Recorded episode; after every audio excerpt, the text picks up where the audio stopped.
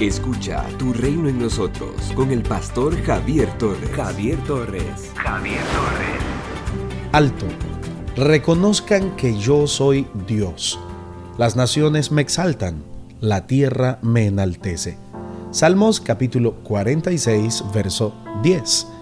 Este salmo es uno de los conocidos cantos de Sión. Igual que los salmos 48, 76, 87 y 122. Exalta la gloria de Jerusalén como ciudad de Dios y lugar donde habita y reina el Dios Altísimo. Además, es una declaración de fe en el poder de Dios, el Señor que habita entre su pueblo y está listo para cuidarlo, para protegernos y para librarnos de aquellos peligros que se ciernen sobre nosotros. El salmo comienza con una declaración de confianza en Dios, quien protege y fortalece a los suyos en el momento preciso, pues es un pronto auxilio en todos los problemas.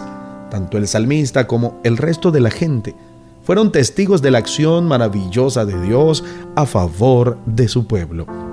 Cuando la descendencia de Jacob se encontraba esclavizada en Egipto, sin ninguna esperanza de liberación, el Señor descendió y lo libró con grandes demostraciones de su poder.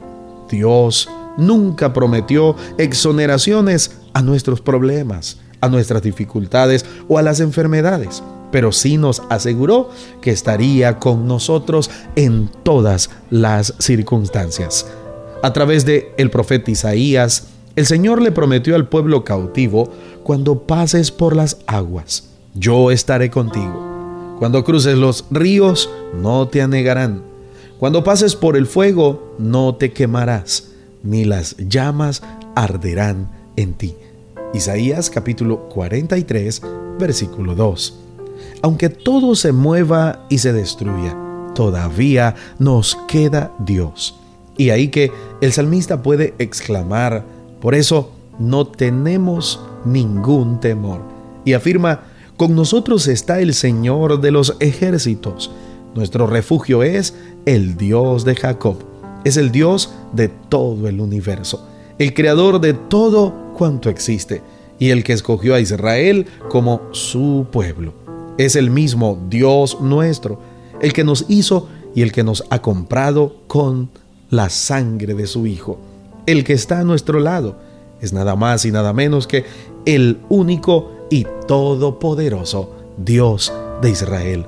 Las crisis, los peligros, las situaciones conflictivas nos asustan, pero Josafat, en medio del miedo cuando se dio cuenta de que sus enemigos estaban listos para hacerle la guerra, confió en el Señor.